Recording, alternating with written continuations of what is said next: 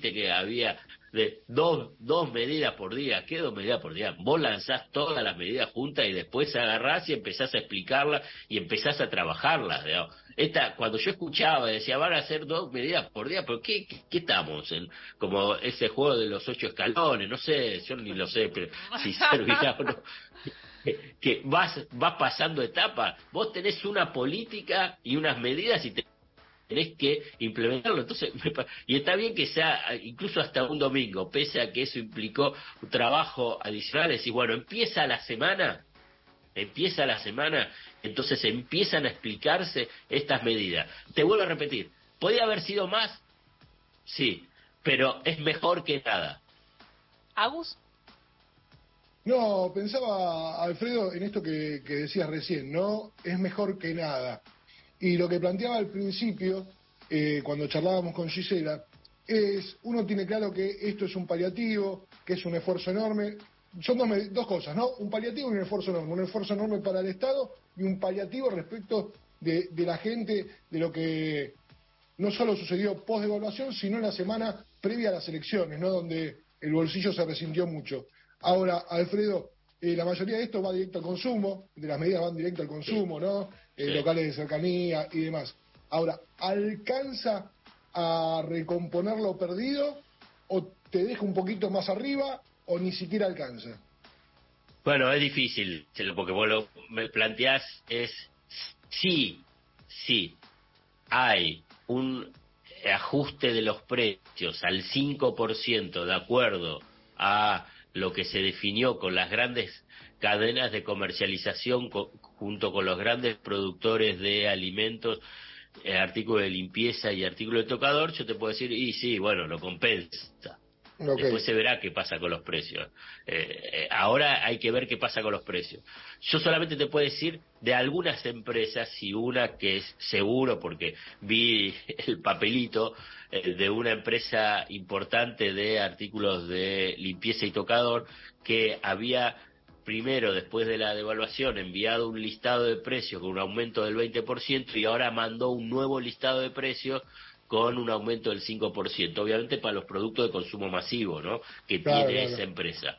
Entonces, si hay el cumplimiento de esos acuerdos, y yo creo que compensa, digamos, eh, hoy no te puedo dar el, la cuenta exacta, la cuenta exacta. Pero hay que tener en cuenta que hay aportes del Estado por diferentes vías. Cuando te digo, y ahí te cierro, con el acuerdo del 5%, las empresas van a pagar menos impuestos y van a tener mayor facilidad de acceso a los dólares. No es que son todas cosas aisladas. Lo mismo pasa con el tema de las sumas fijas con las micropymes y pymes. También van a pagar menos de contribuciones, eh, lo que se llaman las contribuciones patronales. Claro, entonces lo que haces es, bueno, yo eh, te ayudo para que vos le puedas dar la suma fija al trabajador y te compenso. Eh, estaba viendo un cartel el otro día de un em, de un almacén, era un poco, bueno, más grande que un almacén, que decía acá no se vende, no se van a vender eh, productos de la Serenísima por el aumento de precios, no, un una un decidido a que se respeten los acuerdos de precio y preguntarte si esto no es lo más parecido a lo que debería haberse hecho antes en el sentido de generar un acuerdo de precios y de salarios para sostener por unos meses y estabilizar. Digo, que quizás eh, era lo que le demandaban a Alberto Fernández. Pero Gise, no, pero Gise se hizo previo acuerdos de precios y negociaciones paritarias. Lo que sucede es que ahí hay un aspecto que vuelvo a repetirlo, digamos, incorpora siempre el análisis el tema del Fondo Monetario Internacional. No, no es menor. A ver, si querés avanzar sobre eso, uno puede agarrar y hacer el siguiente ejercicio. Digamos, el, el gobierno, el equipo económico decidió continuar con el Fondo Monetario Internacional, o sea, la negociación. ¿Por qué? Porque pensabas que si no arreglabas con el Fondo Monetario Internacional, los costos eran mayores. Claramente, seguir con el Fondo Monetario Internacional tiene un costo, y el costo es elevado, lo estamos viendo, y lo estamos padeciendo viendo y padeciendo, ¿no? Entonces, lo otro es contrafáctico. Bueno, uno puede llegar a decir y hacer una hipótesis, bueno, si tenés todos estos problemas tan perturbadores en un año electoral con el Fondo Monetario Internacional interviniendo políticamente, podías agarrar y decir, bueno, además sí, que podés agarrar, hagamos un supuesto, bueno, Fondo Monetario Internacional, ya que está jugando políticamente, hagamos una cosa, nos ponemos en stand-by, como les gusta mencionar a, los créditos, o sea, nos ponemos en suspenso, y el próximo gobierno va a negociar con vos, Fondo Monetario Internacional. Ahora bien, todo eso, ese esquema, este segundo esquema, donde vos decís, y bueno, entonces voy a tener una posibilidad de tener políticas sin tantos condicionamientos, bueno, también te genera perturbaciones por el lado financiero y por el lado cambiario. No es que no hay costo. Yo creo que en la evaluación, y esto es una simple deducción, el equipo económico Sergio Massa habrá sopesado una y otra, eh, uno y otro escenario. Se decidió por este.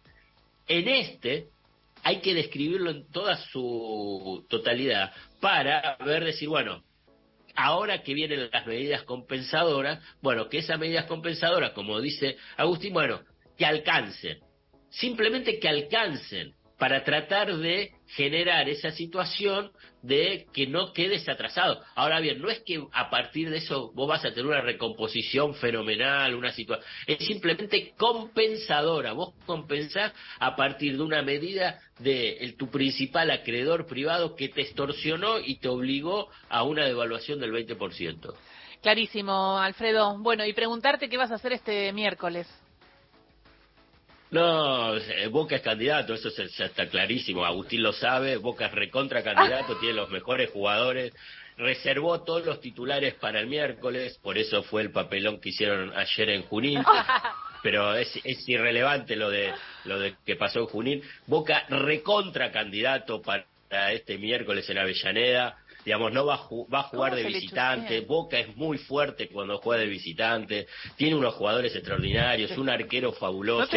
la, mística, la mística coopera, Alfredo, la historia, la séptima, el sueño, la ilusión, la obsesión de la séptima. Clarísimo, Está todo con Riquelme, el máximo ídolo como, como referente y líder de todo ese movimiento, movimiento popular más importante de Sudamérica. Le, está poniendo más voluntad a esto que a todas las medidas. O sea, está, está más entusiasmado por esto que por la medida. Estoy, Mira, yo te voy a decir, estoy re feliz y ahora termino. Le gané de mano a Agustín, me encantó, nada más. Ah. No, pero puedo agregar una cosa, yo te digo, lo hablábamos con Santi hace un rato, el miércoles prefiero perder durante el partido y no por penales y que Chiquito Romero sea la figura.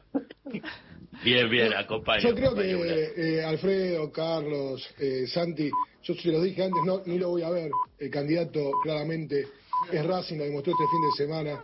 Ni lo voy a ver el partido. Me llevo los chicos al cine ese día. Te hago, te gano. Ya, ya te gano, te gano. bueno, eh, veremos qué pasa, veremos qué pasa. Gracias, Alfredo. Gracias, Agus. 11 de la mañana, llegan las noticias.